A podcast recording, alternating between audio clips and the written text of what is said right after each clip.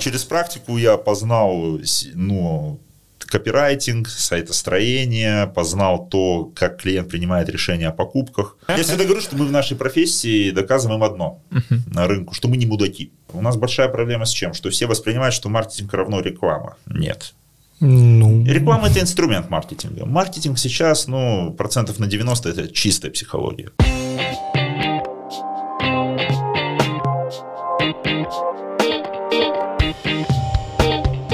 Всем привет. Это подкаст «Слушай». А, Алим, Амир. И сегодня у нас в гостях Сергей. Очень Сергей, здравствуйте. Здравствуйте, здравствуйте. А, Расскажите немножко о себе, чтобы вот э, гости, которые вас не знают, так, мне вообще как-то в камеру надо перетереть. Нет, расслабьтесь, абсолютно расслабьтесь. Мы говорим в твоем. Расслабился. А, ну, всем добрый вечер. Спасибо, что пригласили. Меня зовут Сергей Зубарев. Вообще являюсь маркетологом-практиком. У меня такой довольно необычный путь. С 2015 года я занимаюсь именно маркетингом в практике. А так, э, ну, как сказать, я всегда людям объясняю одно и то же. Очень уважаю людей, которые читают книги, которые учатся. Сейчас, допустим, много бизнес-кампусов посещаешь, uh-huh. студентов спрашиваешь, вот вы сейчас учитесь, что дальше? А, да учусь и на другую специальность. То есть это стандартный uh-huh. ответ. А, сам окончил 6 вузов просто. Много учился, обожаю uh-huh. учиться по четырем специальностям. Вначале был музыкантом, играл на баяне, окончил консерваторию, uh-huh. чтобы понимали, да. То есть такой сугубо творческий человек, занимался композицией очень много. А потом а, волей судьбы оказался на студии «Классик». Это радио 102,8 FM нынешнее, uh-huh. консерватории. Стоял у его истоков, записал очень много концертов симфонической музыки, почти 400 концертов. И вечно было такое интересное наблюдение, вот я свою жизнь анализируешь. Сначала работаешь, потом идешь учиться. учиться. Uh-huh. Сначала работаешь, работаешь, работаешь, доходишь до того момента, что понимаешь, что тебе знаний не хватает в практике, и побежал искать менторов, коучей, наставников, либо вузы. Uh-huh. А, как правило, и то, и то совмещаешь. Я поступил удаленно в Москву, э, Высшая национальная школа кино и ТВ, а потом туда вообще уехал учиться в ГИТР. Гуманитарный институт телевидения и радио имени Литовчина. Так mm-hmm. получилось, что окончил ГИТР, ВНШТ э, и МГУТИ.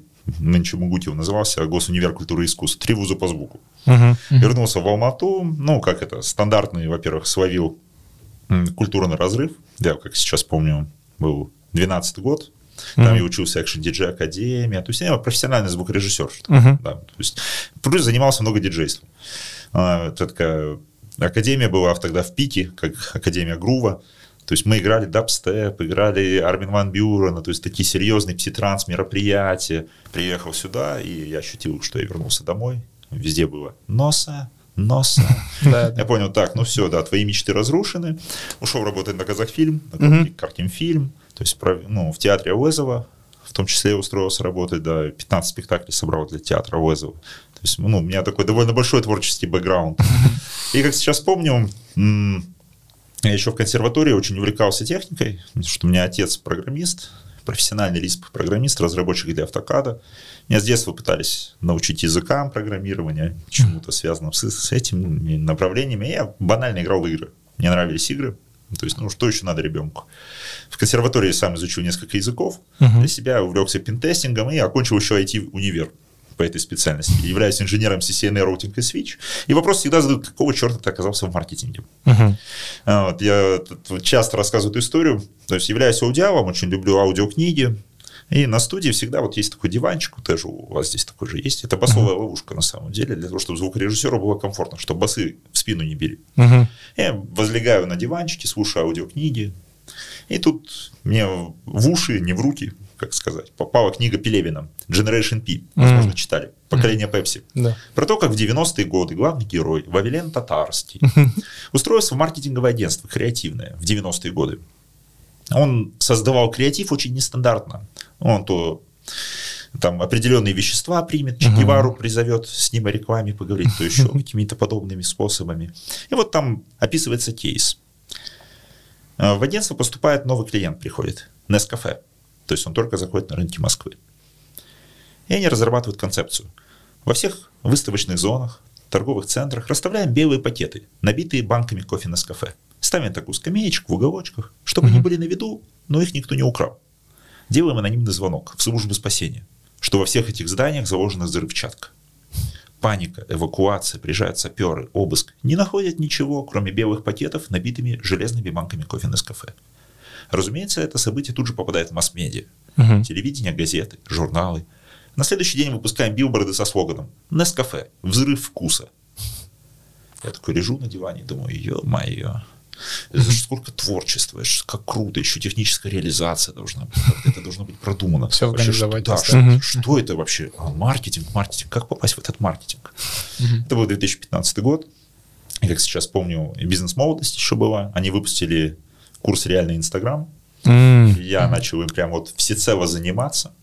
И это была эпоха, если вы помните, ранний-ранний Инстаграм. Подписки, отписки, куча всякой такой ерунды. Масфол. Масфол, mm. да, он самый да, родимый. Да, он родимый. О, да.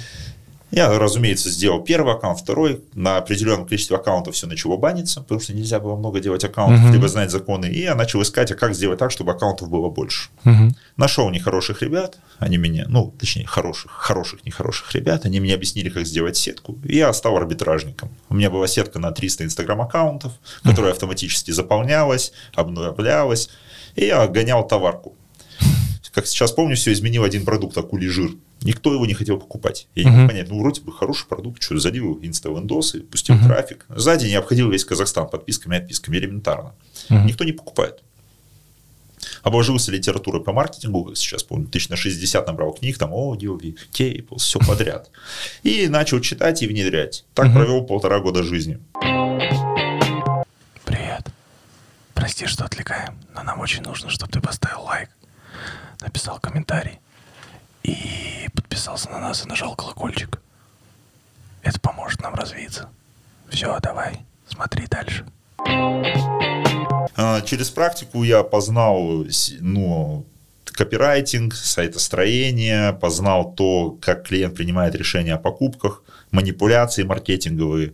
И вот э, с тех пор я начал двигаться в маркетинге. Прошел путь от арбитражника, прям такого лютого-лютого, что у нас целое сообщество было, был долгое время таргетологом, интернет-маркетологом, то есть Facebook Professional Media Buyer сертификат, был пентестером Facebook, потому что обожаю эту систему. И постепенно, постепенно, постепенно перешел уже в область управления. Mm. Помню, купил франшизу InstaTime, Uh-huh. Такая, было две франшизы, InstaTime, Marketing Time. Вот у меня франшиза InstaTime была, свое SMM-агентство. А, самые, самые крупные франшизы были в СНГ. 160 франшиз было у них продано. Куча агентств было. Uh-huh. Вот. Некоторых из них даже отработал. Их, ну, там долгая история. И сейчас э, постепенно, ну, пройдя вот этот путь от самых чернухи, понятно, сейчас уже отбелившийся, уже работаешь uh-huh. с компаниями. Вот, э, более 200 кейсов в данный момент, собственное консалтинговое агентство, уже группа компаний в данный момент. И вот так вот работаем в практике, параллельно чистим карму, иногда подаем. Ну, потому что я сторонник того, что ни в коем случае нельзя изобретать велосипеды. Меня угу. ужасно бесят люди, которые говорят, я с тобой не поделюсь. Я всегда все отдаю, максимально стараюсь быть полезен рынку. А, понял, понял. Не, сразу понял, о чем говорить. Да. Ну, если так вкратце. А, из, э, ну, я здесь немножко краснею, потому что это мне стыдно, когда на меня смотрят. Ну, давайте. Я такой немножко интроверт. Я всегда говорю, что мы в нашей профессии доказываем одно на рынку, что мы не мудаки. Это проблема, поэтому все защищают сертификаты, все постоянно учатся, какие-то международные сертификаты, вот, э, идут на MBA в том числе, к примеру, да. Mm. У меня таким сертификатом стал сертификат EMCQ, то есть в Европе есть фреймворковая модель, восьмиуровневая по маркетингу. Uh-huh. То есть, э, когда получаете job offer, вас оценивают уровень. Uh-huh. И в зависимости от того, какая у вас оценка, вы имеете определенный допуск к определенным компаниям. Вот. Э, на момент, когда защищался сертификат от Европейской конфедерации маркетологов, тогда было 7 уровней, сейчас они 8 добавили. Вот, э, мне повезло, ну, в кавычках повезло, потому что это была очень сложная, долгая подготовка, лютейший экзамен. Это теория плюс практика, то есть защита стратегий с европейцами. Я защитил восьмой уровень. То есть по европейской системе у меня EQF восьмой, то есть uh-huh. имею Digital Marketing Manager, официальный международник, имею право работать с крупными компаниями Европы, имею преподавать право в MBA в Европе, что мне uh-huh. сейчас вообще проблема обучения даже стала. Я не могу учиться в MBA, потому что сертификат считается выше, а у нас только MBA. Ну, много разных, короче, приколов, связанных с тем. Но в нашей профессии мы, повторюсь, мы всегда доказываем, что не мудаки. Поэтому всегда нужно учиться, нужно развиваться и доказывать рынку, что ты имеешь право с ним работать. К сожалению, так. А может и к счастью. Поэтому на месте не стоим. Интересно. Вот такой жизненный путь, если вкратце, я не знаю, да. Чем дольше живешь, тем короче должна быть автобиография, но пока не сокращается. Ну, просто вот этот путь э, творчества и... Э, да. Насколько сильно расстроила история, когда до конца доходишь до маркетинга и узнаешь, что там от творчества только название? Слушайте, отличный вопрос вообще. Знаете, на самом деле здесь даже вопрос, знаете, в чем? М-м- вопрос, когда оглядываешься назад, вот угу. пошел бы другим путем. А я думаю, нет. Потому что по-другому ты бы на него и не вышел, потому что все в жизни опыт. То есть ты должен был это все прочувствовать через себя, пропустить, что знает взаимоотно... значит взаимоотношения с людьми. Вот, к примеру, когда звукорежиссуре учился, я за год в Москве я успел с 18 менторами поработать. Uh-huh. То есть каждый из них поделился своим опытом. Я понял, что любая наука, она многогранна. Uh-huh. Ты везде обучаешься, ты везде начинаешь как-то ощущать другой взгляд на те же самые вещи. Это очень большой навык, что ты смотришь на одно и то же, но видишь его по-другому. Mm-hmm. И, а маркетинг на самом деле с точки зрения творчества, ну, я вам скажу прямо, у нас большая проблема с чем? Что все воспринимают, что маркетинг равно реклама. Нет. Ну... Реклама – это инструмент маркетинга. Маркетинг сейчас, ну, процентов на 90 – это чистая психология. Это восприятие клиентам твоего продукта. Сейчас маркетинг – это чистейшая психология. Я и... почему-то думал, что маркетинг это прям больше математика уже. Нет, абсолютно. Чистая психология, поэтому сейчас очень много исследований идет в нейромаркетинге, в а, ну. восприятии мозгом, рекламы, продуктов. Угу. Сейчас даже вот что можно придумать в ритейл-маркетинге, казалось бы, да, ритейл, вот вы зашли в магазин, да, вы идете uh-huh. по торговым полкам, но никто не задумывается, что когда вы идете по супермаркету, это 120 рекламных сообщений в секунду. Вопрос, как выделиться. Угу. Как правильно должно быть расставлено, где что, на, какой, каком на, какой, уровне? Как, на каком уровне, на каком цвете. То есть на синем цвету, к примеру, если на синяя подложка, то ваш продукт с большей вероятностью замечают. То есть очень много мелочей. Из мелочей все и строится. Mm. Вот, э, ну, говорю, мне я счастливый, наверное, человек, что я могу из разных областей в mm-hmm. данный момент приводить примеры. Вот я mm-hmm. обожаю этот пример. Вот э, в музыке был такой композитор Игорь Стравинский. То есть неоклассицизм, 20 век, потрясающая фигура в рамках мировой музыки. Угу. «Весна священная», балет «Жар птица», «Петрушка». Вот ему задали вопрос, а, скажите, чего не хватает обычному композитору, чтобы стать гениальным? Как вы думаете? Что нужно найти обычному композитору, чтобы стать гениальным? Что? себя, наверное. А, ну, какой-нибудь. Это, это я помню, мы, кажется, ответили тогда. На О, да, это на, на, я, я, уже... я уже забыл ответ. У тебя спойлеры. Это, да, да. Не, нет, я уже забыл спойлерить, да. На самом деле он ответил очень просто. Нужно найти чуть-чуть. А. Вот мы этим и занимаемся всегда в маркетинге. Мы ищем чуть-чуть. Mm. Потому что все продукты для человека одинаковы с точки зрения уже восприятия, это доказано. Мы mm-hmm. ищем что-то небольшое, чтобы отделить один продукт от другого. Окей, okay, если говорить, что маркетинг это как, э, какие-то эмоции, психология и так далее. Абсолютно. А, тогда все-таки история с цифрами, с менеджментом внутри вот этого маркетинга, со стратегией, это все а, тогда вот это бизнесовая уже... часть, то, что вошла как бы О, в эту психологию здравствуйте, или что? Након... Или как считать О, эмоции? Ох, сейчас заколиваримся, мы чувствуем. Ага. Вообще здесь Кайф. большая проблема между теорией и практикой, то давайте я так скажем. воспринимаю просто пока не имею маркетинг так, что ну, я потому что перформю, да, я занимаюсь как бы настройкой рекламы, да, у меня все связано ты с Ты сейчас расскажешь, что да. я не прав, ну ладно. Окей. Давайте, давайте, интересно. Ага. Ой, я ты же сам да. прям, ты же сам оставляешь эти крючки, то есть идет разговор, и ты сейчас... Я понимаю, что это... Давай. Не, я понимаю, что маркетинг это не реклама, ну, в смысле, менеджмент и так далее, когда вся вот эта история идет бизнесовая, типа в основе после из этого как бы маркетинг так воспринимаю. Вот. Э, где взаимосвязи? Ну, то есть... Здесь э, важно понимать, что, повторюсь, что есть э, такой большой пласт теории, угу. которому, к сожалению, в вузах учат. Я, да простят меня наша система образования, вот, потому что там до сих пор сыродеда от маркетинга изучают Филиппа Котлера, Ламбена, там вот эти все. Я извиняюсь, конечно, но это уже в 90-е, угу. мягко говоря, подустарело, потому что появились цифровые инструменты. Они с 92 -го года уже активно применяются, максимально активно. То есть, да, ну, к нам они позже пришли. Ну, с 92 -го года уже 30 лет прошло, да. Ну, да, это печально, это грустно, да. Потому что ну, сайты в 93 году появились, Tim Berners-Lee, HTTP протокол в 93 году вообще-то сделал. Угу. Уже сайты первые в 93 появились. Да. Просто их тогда никто не воспринимал как инструменты определенного вовлечения, конверсии, это они уже доработались.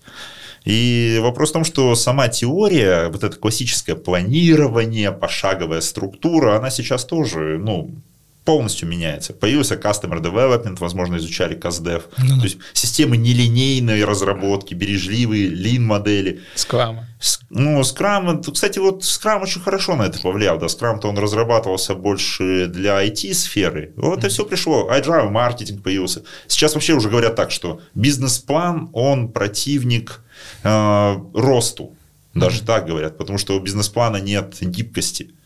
Вы если делаете план, вот не знаю, я поверю, если вот крупные компании определенные вещи пытаются планировать, но ни один план никогда не выполнен будет. Mm-hmm. Никогда не выполняется ни один план. Это просто невозможно. Вам нужны циклы бесконечных доработок, чтобы дойти до этого плана. Mm-hmm. Вопрос, а зачем тогда эти планы ставить? Поэтому сейчас маленькие спринты ставятся... Да, я поверю, хорошо, группа компаний, она может поставить себе определенные там годовой план. Просто вы не представляете, насколько это сейчас мне заходит прям в кон, потому что а, я переехал, и у меня история про то, что мне нужно написать план, и я смотрю на наш бизнес-модель, я говорю, ну, типа, я план напишу, ну, завтра он не будет работать, вы же знаете. Абсолютно. Он у вас завтра сломается, тут, тут так все меняется. Вы очень хорошее слово сказали, бизнес-модель. Ну. Вот, потому что многие вообще, вот, блин, здесь можно так захоливариться, я сейчас боюсь, что я начну рассказывать слишком сильно. Вот, без спойлеров, да? да. Вот, э, очень долго люди думали, что не меняется в бизнесе, что остается постоянным Потому что все меняется. Как можно планировать, если рынки меняются, технологии меняются, клиентовое поведение меняются, технологии меняются. Вы пока разработаете, уже новые конкуренты появятся. Что не меняется? Не меняется бизнес-модель. Вот сейчас Почему маркетологи вообще мало занимаются непосредственно маркетингом рекламы? Они занимаются разработкой концепций, сложных решений, потому что они идут со стороны бизнес-моделей. Потому что бизнес-модель не меняется в компании. Она должна быть устойчивой. Сейчас весь современный менеджмент крутится вокруг бизнес-моделей. Не знаю, почитать того же Бланка, да, Стив Бланк, стартап. Гениальная книга. Лежит в каждом книжном, никто не покупает. Отец, основатель вообще всех компаний крупных и их моделей. То есть mm-hmm. он описывает это пошаговое руководство, как создать компанию с нуля. Customer Development, он вообще это придумал, этот товарищ. Mm-hmm. Там описывает. Mm-hmm. Где в бизнес-моделировании вы упираетесь уже на первых 20 страницах, волей-неволей. Потому что вам нужно найти устойчивую, масштабируемую и окупаемую бизнес-модель. Mm-hmm. То есть вы должны легко ее масштабировать, при этом она должна, должна быть плюсовой. А, вот давайте так. Когда стартап перестает быть стартапом? При первом жирке? При первом чем? Жирке. Жирке, ну, да. Ну, когда... Типа scale и growth, я так понимаю. То есть... Когда у него есть, да, масштабирование, есть профит. Единица масштабирования, ну, да, типа, я понял. Когда у него есть описанная, полностью масштабируемая, окупаемая бизнес-модель. А теперь давайте посмотрим на наш рынок. Mm-hmm. У многих ли компаний у нас есть описанная, масштабируемая, окупаемая бизнес-модель? Это на самом деле вот большая проблема в том, что у нас махровый патриотизм до сих пор присутствует. Я про это часто говорю. Мы все верим, что у нас скрипка от Кобыза произошла, что Ньютону килограммовый апорт на голову упал. Но по факту э, мы все стартапы. С точки зрения международного менеджмента и того, как все устроено. У нас большинство компаний, 99%, это чистые стартапы. Это очень грустно воспринимать, потому что это надо принять, потому что а, для развития бизнеса мы не сделали практически ничего из того, что давным-давно описано в международных практиках. Гарвард Бизнес School основан в 28 году, в 1928 году. Сто лет бизнес изучается как наука, уже все изучено. Я говорю, посмотрите на Гарвард EDU, да, какие там статьи, о чем они пишут. Такое чувство, что это другая вселенная. Потому что они уже ушли намного дальше. Мы же считаем, нет, у нас вот Казахстан, мы вот такие бизнесмены верченые, mm. у нас все по-другому. Мы единственная страна в мире, у которой, на которую не действуют законы рынка. К сожалению, мы давным должно, давным-давным должны идти по одному принципу. Кради как художник. Я про это всегда говорю. Не изобретать велосипеды. Чита... Почему же Ксен Васильевич вот правильно про это говорит? Читайте книги. Пикассо сказал, вы украли из одного места, вы вор, из разных мест вы интерпретатор. Mm. Воровать, воровать, хорошо, брать, брать, брать, брать, интерпретировать. Этот же, э, э, Федорев, насколько я помню, я смотрел у него какое-то выступление публичное, и э, Федорев Agency, может быть, вы знаете? Mm-hmm. Да. Э, украинский маркетолог. Отлично. Украинский Лебедев. да, и у него было выступление, он говорит, на скольких бизнес-курсах вы там были в этом году? И там люди начинают поднимать руки, говорит, сколько бизнес-книг вы прочитали? Ну, имеется в виду таких классических. И там резко цифра падает, обычно до одной в среднем. Он говорит, а зачем вы ходите с людьми, у которых те же проблемы, вместо того, чтобы встречаться, ну, просто прочитать опыт людей, которые решили ваши же проблемы. И описали их. Да, подробненько. Уже все подробно описано.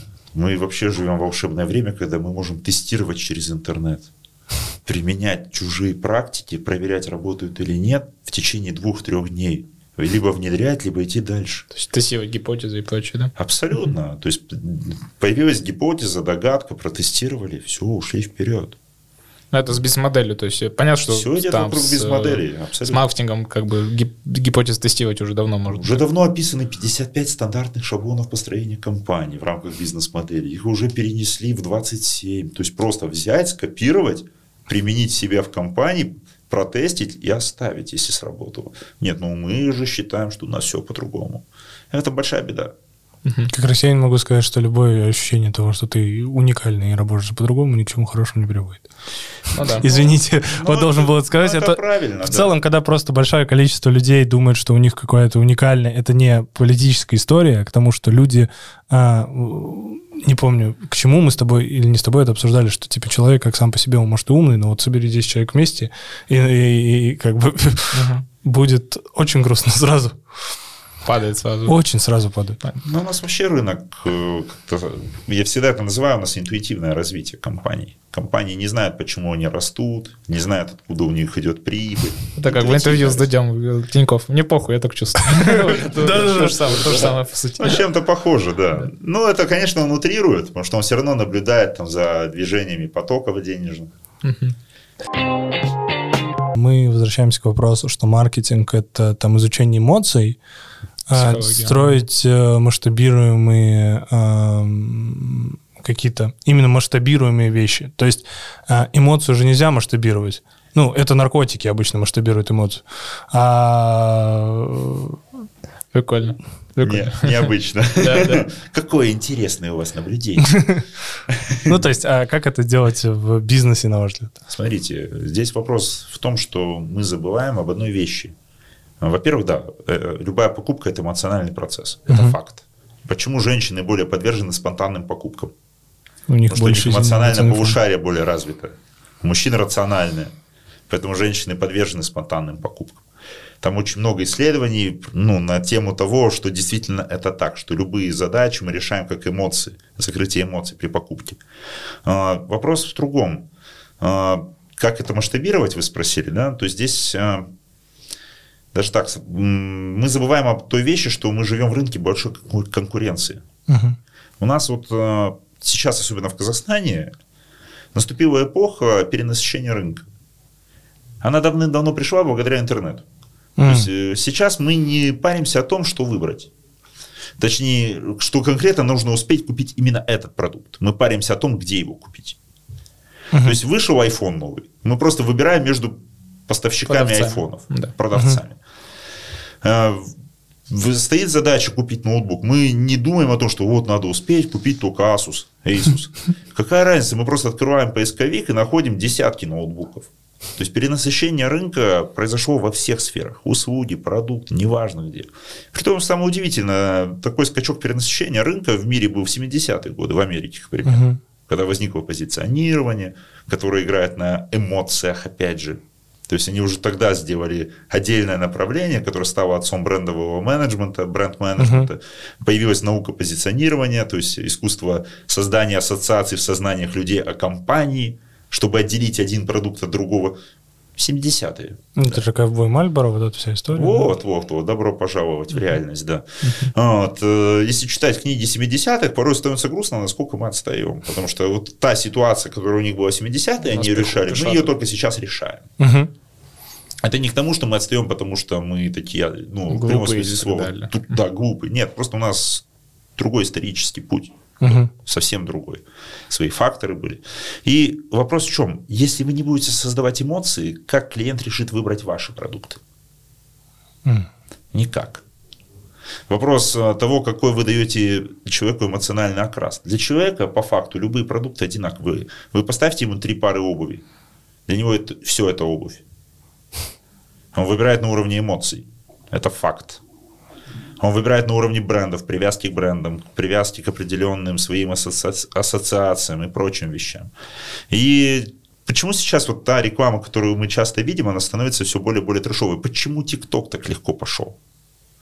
Максимизация эмоций.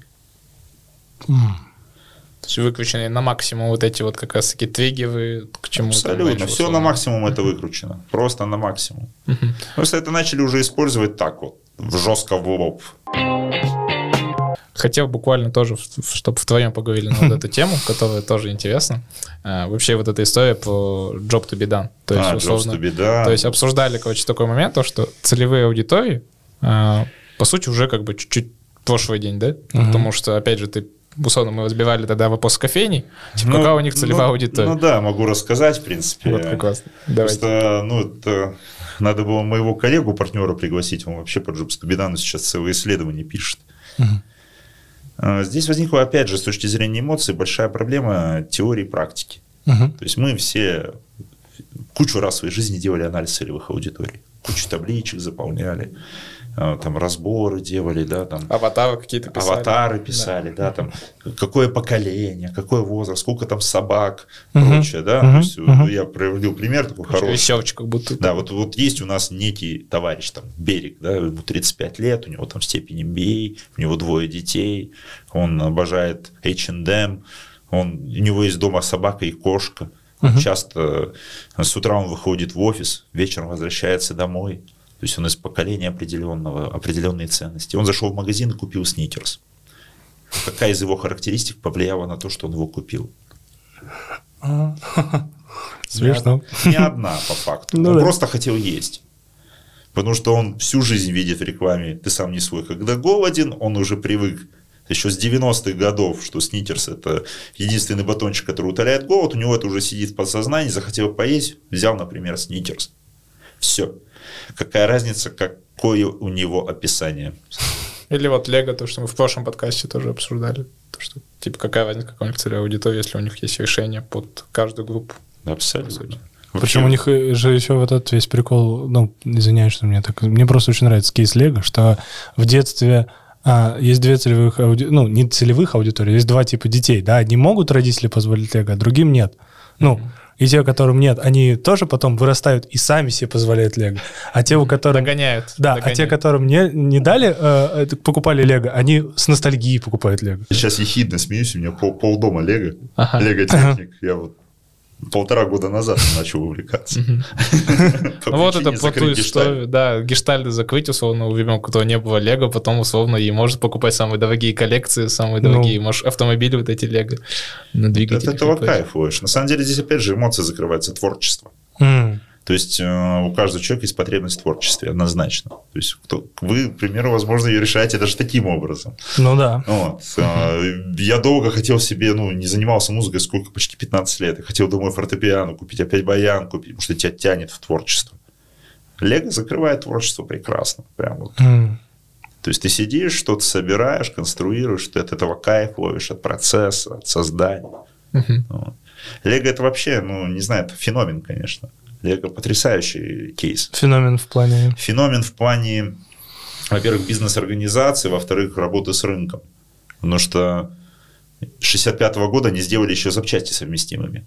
Ну, если не брать Дупова, только там для самых маленьких, любые комплекты совместимые uh-huh. запчасти. Я всегда рекомендую людям для интереса зайти на сайт Rebricable куда они вообще дальше ушли. То есть это андеграунд сообщество, которое uh-huh. само по себе помогает Лего развиваться. То есть они сделали себе скрытых амбассадоров из каждого собирателя. Вы там вбиваете свои модели, И тут же они раскладываются на запчасти, угу. и местные дизайнеры продают там по 1 евро, по 5 евро кучу других моделей из этих же комплектов. То есть вы можете собирать сотни и сотни моделей, которые очень крутыми дизайнерами созданы. Вау. Притом, учитывая, что модели совместимы, вы так заходите, так, ага, что там вышло, так, о, 42 115 Lamborghini, ага, о, круто, так. И он говорит, вам не хватает 15% запчастей. Угу. Закупить запчасти. И вы просто идете на Бриклинк, автоматом формируется список, uh-huh. просто заказываете запчасти. Для этого вы разберете все, что у вас есть, но соберете эту ламбу, к примеру. Uh-huh. Следующий этап какой? Вы сами становитесь дизайнером. Разбирая, собирая, вы начинаете создавать свои комплекты. Выкладывать их на сайты, показывать их в Ютубе и опять же продавать лего. Uh-huh. Ну, Класс. есть, оборачиваемся. А, да, определенно оборачиваемся. А как они вошли в рынок От взрослых, фанатов. это вообще просто космос, да, вот эти модели Сансира, вот это все там. просто... Не нравятся их стадионы, просто шикарно. Ну вот относительно недавно же они же взрослыми комплектами зашли именно на Казахстан, да? Если ну, у них... У нас их редко же возили, да. Но тут же Сокол тысячелетний, ну, вы попробуйте да. его найти в продаже, его покупают сносит сразу. Его, сносит его, да. Или смелочь, то же самое. У меня в детстве был, но не такой, а вот такой. Ну, там я сейчас на него смотрю, на большой такой. Семь с половиной тысяч деталей. Да, да, да. Махина вот такая, да. да, да. Звезда смерти тоже там сколько там деталей, тоже жесть полная. Офигенно. И там тоже я ее один раз в жизни коробку видел. Это интересно, по идее, это не продукт, это культура. А какие э, еще, может быть, ну, близкие попытки в Казахстане создать культуру вокруг бренда, на ваш взгляд? О, хороший вопрос такой высокоуровневый вопрос. Ну, в плане QL, наверное, Каспи нет? Или, ну, или это больше здесь, типа... Наверное, знаете, это решение. Это большое. Здесь okay. любое инновационное решение у нас уже, считаете, двигает нас вперед. Mm. То есть я вот как бы меня все ненавидели за это, я очень благодарен карантину, к примеру. Да, он многому научил наш рынок. Угу. После карантина мы очень сильно вперед двинулись появилось понимание работы на аутсорсе. Сейчас многие компании до сих пор с аутсорса людей даже не вытащили.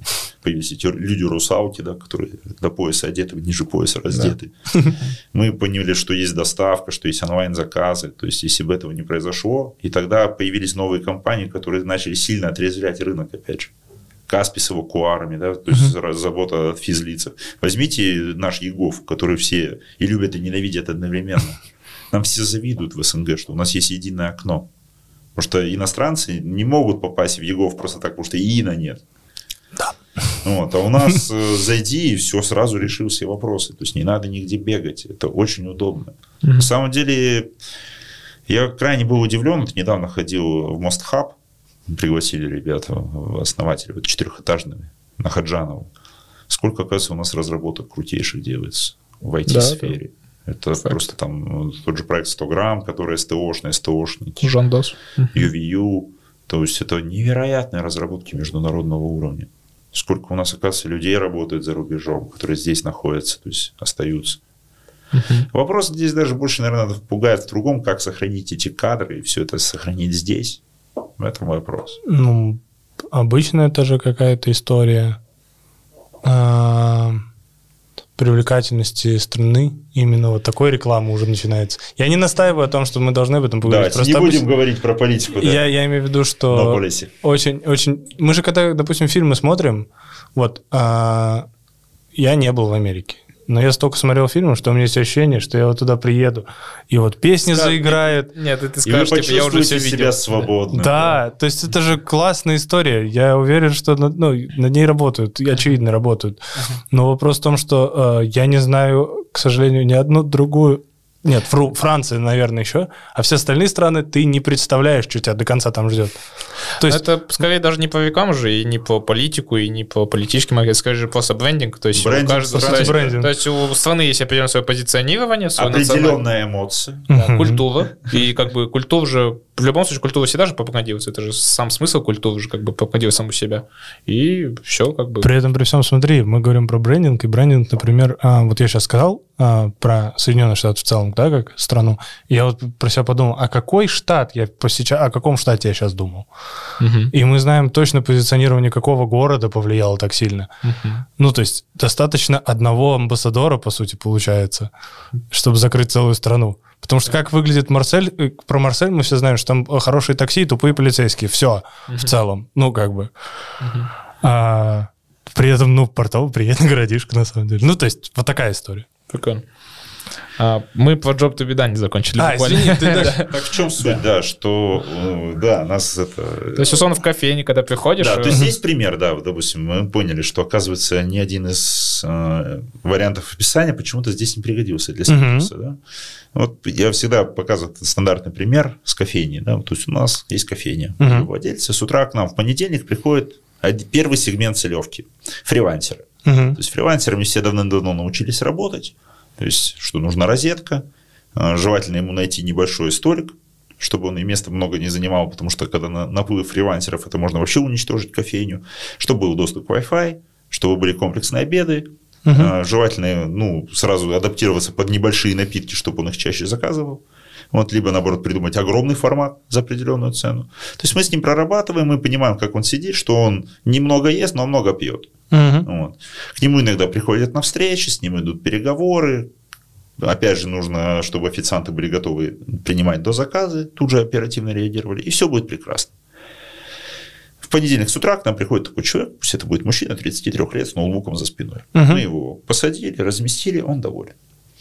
В пятницу вечером к нам приходит другой сегмент целевой аудитории. Человек, который приходит после тяжелого рабочего дня в кофейню отдохнуть. Угу. Он заходит, здесь уже у него запрос немножко другие, чтобы был полумрак небольшой, чтобы угу. по глазам не било. Было определенное вечернее меню. Вот, возможно, там даже система скидок, чтобы ему было более комфортно сидеть там после определенных часов. Мы ему находим тихий укромный уголок, даем ему welcome пироженку, даем ему плед, он укутался, смотрит в окно, на снег, на прохожих и грустит. Все, он счастлив. А, проблема в том, что в понедельник с утра и в пятницу вечером мог прийти один и тот же человек. Тот же самый мужчина 30, 33 лет. Во вторник этот мужчина внезапно появился с детьми. Взял горячий шоколад для детей. В среду он пришел, к примеру, взял кофе на вынос. В четверг он появился и взял молотый кофе домой. Он сказал, ну, классный кофе, можешь мне это А на субботу он вообще решил организовать небольшой корпоратив для детей с аниматорами и спросил, как арендовать одну из комнат. Угу. Вопрос, что 6 сегментов, 6 целевок или одна?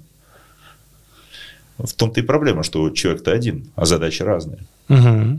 То есть это... уже, я так понимаю, метод подхода, идти Совсем от задач, другой. сколько ты можешь задач выполнить. Для... Сейчас вообще не мыслят даже персонами, проблем. персонажами не мыслят. Сейчас начали мыслить группами клиентов. То есть есть вот человек, там, к примеру, бизнесмен, угу. просто определяют общую позицию. Вот по каким поводам, давайте, давайте так, вот есть ваш подкаст. Ну. Вот есть определенная группа людей, кто вас может слушать. Пример маркетологи, либо бизнесмены. Вот у них может быть более 30 поводов вас слушать. И мы часто думаем о том, что у них поводы, вот эти, те самые джобсы, задачи. Угу. Задача есть повод. Почему они пришли послушать ваш подкаст? У них более 30 их на самом деле. Мы часто мыслим так, что получить знания, время для развлечения, там в дороге, что-то а на самом деле их куда больше. То есть там есть, э, кроме функциональных задач, те самые эмоциональные задачи, что по факту он получить знания желает для чего-то еще. Угу. Как у Жексена Васильевича на теме метод случайной стимуляции ровно то же самое. Что он слушает для того, чтобы получить... Для чего ему нужны знания? Чтобы быть уверенным в том, что у него что-то там в проекте получится, чтобы это внедрить. Угу. То есть вы должны продавать не подкаст, а вы должны продавать уверенность в проекте уверенность в будущем, что с нашим подкастом ты обновляешь знания и ты идешь в ногу со временем. Угу. Все, эмоции. Угу. Это вот классическая, вот есть задача, я ее обожаю, из маркетинга, да, выбор дрели, как купить дрель. Угу. То есть у нас есть много дрелей, там цвета, там разные сверла, набор чемоданчик есть, нет, там, да, ее размер, вес. По какой характеристике мы выбираем дрель, что для нас важно, чтобы ее купить. Вопрос, какие она делает отверстия мы всегда покупаем будущее. Да? То есть, если рядом с дрелью положить дощечку, либо кафель, смотря почему uh-huh. дрель с отверстиями, будет проще принять решение о покупке. Uh-huh. Что мы видим конечный результат. Мы всегда покупаем будущее. Так вот, если взять теорию задач, jobs to be done, uh-huh. то нам нужно продать дрель. Для чего человек покупает дрель? Ну, Сделать дыру. Например, для чего? Чтобы повесить не знаю. Красивые картины. Картину висят. повесить. Что должно быть в рекламе с точки зрения задачи? Картина, висящая на стене. И должна быть надпись, что с нашей дрелью вы преобразите свой интерьер. Угу. Вот это и есть теория задач. Что мы продаем кучу, через эмоции мы заходим в человека, ну, угу. в продажу продукта. То есть раньше же модель э, такого примера была для того, чтобы всем сказать то, что типа дырку покупает, а на самом-то деле сейчас не дырку покупают, а уют. В смысле сейчас? Уют. Не, ну, просто до этого до дошли. этого дошли сейчас. дошли, дошли. Что мы продаем уют, что наша дрель позволяет вам создать уют. А если она еще бесшумная, бесшумно создаю уют. Там, либо еще что-то. Вот когда вскрываешь задачу, очень много интересных вещей выходит. Вот, угу. а, ну, давайте, много примеров не буду. Например, недвижимость. Вот очень много было строительных компаний проработано. У всех одна и та же проблема у клиентов при выборе недвижимости – звукоизоляция. То есть люди покупают, выбирают не квартиру, а выбирают звукоизоляцию. Вот в чем интерес. Прекрасно понимаю. И тогда здесь нужно мыслить вот с этой стороны. Когда вы разбираете отсюда и вытаскиваете много эмоционалок, вы начинаете понимать, что ваш продукт другой. И тогда ваш продукт начинает для человека отличаться на рынке. Подкастов много. Но именно вы позволяете человеку обновлять знания ежедневно. Угу. И люди идут ради этого. Ты знаешь, я вспомнил историю, извиняюсь. Да ничего, я только а, Вспомнил историю про вот, а, предыдущий опыт, я тебе рассказывал. Там компания занимается каплеструйными маркераторами. И а, когда мы первый, ну, в общем, это мои родители, давайте проще. А когда мне отец первый раз попросил помочь, то есть я там что-то начал увлекаться маркетингом, я говорю, пап, твои принтеры вообще нахер никому не вперлись. Честно, их же не покупают, потому что очень хотят. Это просто законодательное. Да, uh-huh. Давай еще посидим. И я, я не могу сказать, что я знал, что такое jobs to be done, потому что я вообще э, у меня это проблема. Я очень не люблю переходить на птичий. Mm-hmm. Ну, то есть, когда ты разговариваешь с... Аббревиатурами и Да, я, я умею, но просто не люблю. Вот, я, мы с ним сидели, разговаривали, и в какой-то момент он понял, что они продают сервис. А сейчас я еще подумал, наверное, все-таки спокойствие, что за них... Ну, заботу, короче. Вот эмоцию, если говорить, заботу. Твои клиенты, твоих водителей кто обычно? Обычно это заводы. А, ну вы там вообще как бы... Нет, там B2B, как вот что? даже мы с потом, то есть с еще одним нашим гостем подкаста рассказали. Цена, если ты говоришь про B2B, все говорят цена, потом, а в итоге нифига не цена. И я сейчас просто все это слушал, и у меня вот эта мысль наложилась, потому что заботу, и почему там мы когда сделали, да, э, продукт к им, и он залетел. До меня только сейчас дошло, почему он залетел. Не потому что это был такой простой чат-бот, ты туда отправляешь номер принтера каплеструйного, и он показывает, когда было последнее ТО. То есть о тебе позаботились, тебе даже помнить ничего не надо. И, видимо, совместно со всем вот с этим оно накладывается и срабатывает. Я к тому, что просто мы же очень, мы же сейчас обсуждаем в подкасте, мы обсуждаем это с позиции именно B2C, то есть там трель, еще что-то. Я вот подумал, блин, а в B2B вообще часто ли мы рассматриваем себя с позиции а, вот эмоционально, что мы даем клиенту? Uh-huh. Там это идет уже с точки зрения закупочного комитета стейкхолдерами, что взаимодействие с вами позволяет менеджеру uh-huh. быстрее расти по карьерной лестнице. Uh-huh. Что взаимодействие с вами позволяет их компании развиваться. Есть целая пирамида B2B ценностей. Bain Company ее прям можно легко найти в сети. 40 элементов создания ценностей B2B, где вот цена этих спек – это самый нижний уровень. Там мы умеем работать. А вот выше у нас B2B компаний вообще нет что взаимодействие с вами позволяет расширить нетворкинг компании, к примеру. А откатики это какая часть пирамиды? А, смотрите. Э, Она там вне пирамиды, отдельная звезда такая. Звездочка на этой пирамиде. Откатик, там, баке-маке, шапочка, спасибо. Сейчас это называется партнерскими взаимоотношениями. Да, в этом бонус. Давайте отсюда заходить. Это способ развития личного, на самом-то деле. Откат? Ну, это бонус. А, ретро. Он потратит это, он потратит, он, он потратит это на полезный курс. Поэтому, поэтому он сам развиваться будет. Простите, что отвлекаю, но должен сказать. Ребят, помогите нам развить наш проект, подписывайтесь на наш канал, ставьте колокольчик, ставьте лайк, рекомендуйте это видео своим друзьям, кому может быть интересно. Спасибо, продолжайте смотреть. Насчет анализа рынка хотели спросить. То есть просто вот для чайников э, люди, которые там предприниматели условно, да, uh-huh. маркетинг знают там чуть-чуть совсем, детское, на каких-то тренингах походили. Как делать базово хотя бы вот как-то вот анализ рынка? То есть представим, что человек там хочет затестировать. Вообще удивительно, что кто-то его хочет делать. Ну ладно. Потому что обычно у нас все наоборот сначала бегут в рынок, а потом понимают, что о, мы никому не нужны. Потому что у нас, ну опять же, это проблема развития нашего региона в том, что мы сначала делаем, а потом думаем, что с шашкой на перевес летим в рынок. Если представим, что таких будет все меньше и меньше. Кидаем, что... да. Uh-huh. То есть, ну, понятное дело, что нужно рынок послушать. Не знаю, самая крутая штука, которая вообще изобретена всегда была, кстати, вот вы правильно сказали, вот, э, вот этот птичий язык, да? То да. есть мы многие вещи давным-давно применяли. Угу. Мы просто за деревьями не видим леса, и, и их полностью не комплектовывали. Угу. Вот тот же be done, он, be done, он появился очень давно. И самый лучший инструмент для выявления задач всегда был, если будет есть, это интервью с клиентами, с потребителями. Это, как говорится, чтобы ваш бизнес рос, нужно развить в себе два умения. Ходить и говорить. Угу. То есть, когда вы делаете анализ, если вы, у вас есть определенная выборка клиентов, возможно, у вас есть определенная база клиентская. То есть, очень легко можно найти, ну, либо компании, которые проводят глубинное интервью, либо как их самостоятельно проводить, э, провести глубинное интервью. То есть лучше всего поговорить с человеком, потому что рынок это диалог. Никто, кроме рынка, кроме живого человека, вам не скажет столько информации, не донесет до вас. Потому что человек там раскрывается, он вам все плюсы, все минусы вашей идеи сам выдаст угу. что вам нужно, что нет. Во-вторых, ну, если брать цифровые инструменты, ну, в рамках подкаста это, это невозможно объяснить. Ну, стандартное кабинетное исследование можно заказать у любого агентства. Анализ, сем... анализ семантики, да. анализ конкурентов. Всегда смотрим и крадем идеи как художники. Только так. Угу. На старте всегда идет аудит. Да, потому что вы не можете не собрать кучу данных, чтобы начать какое-то движение. Только так. У нас проблема в том, что у нас сначала делают, а потом осознают, что идея нафиг не была нужна рынку. Угу. То есть любыми средствами, здесь, говорится, все средства хороши. Ну, это вот про то, что на тренике тогда Сергей говорит, то, что рынок – это диалог, маркетинг – это тоже, по сути, свой диалог, потому Абсолютно. что, типа, сова на ковины. Мы всегда идем со стороны того, что нужно рынку. У нас это, это просто болезни, не знаю, мы уже устали с ней бороться. Ну, вот у меня есть такая идея, я сейчас ее внедряю, я говорю, вы уверены, что это нужно? Вот вы сейчас потратите время, потратите определенный бюджет, а потом идея бесполезна. Угу. Вы уверены, что вас ваш подкаст действительно нужен? Давайте так, издалека. Что должно измениться в подкасте, чтобы он стал интересен еще более людям?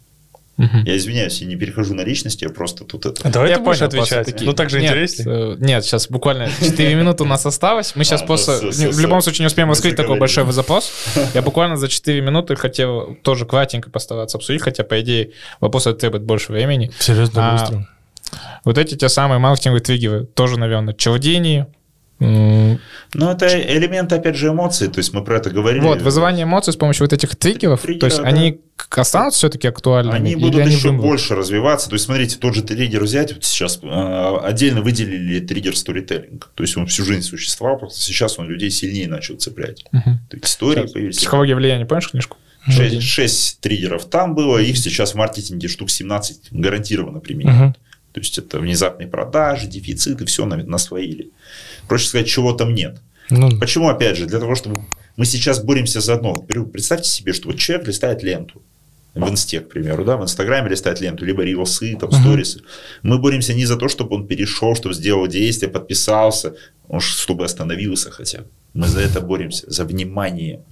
Сейчас есть новые вот эти валюты. Раньше, если мы говорили, что с клиентом мы работаем на уровне денег, валюта денег. Сейчас есть валюта время, и валюта доверия уже появилась. Mm. То есть в трех валютах mm-hmm. у нас дефицит внимания, дефицит доверия. То есть мы боремся не за то, чтобы он перешел, чтобы он, листая ленту с огромной скоростью, хотя бы остановился, стоп себе прописал. А как вы это сделаете без триггеров, без эмоций? Да никак. Никак. Угу. Поэтому, повторюсь, маркетинг жестко уходит в психологию. Но в плане самих именно триггеров, то есть неужели потребители не устанут от одних и тех же вещей Нет. просто... И угу. должен пройти такой виток развития мозга, как говорится. Ну, вот сейчас новогодние распродажи. Начнутся. Полетели все. 75% людей ждут акции. 75% людей всегда ждут акции. Это доказано. То есть у вас нет акций, только в акцию стартанули, тут же продажи пошли.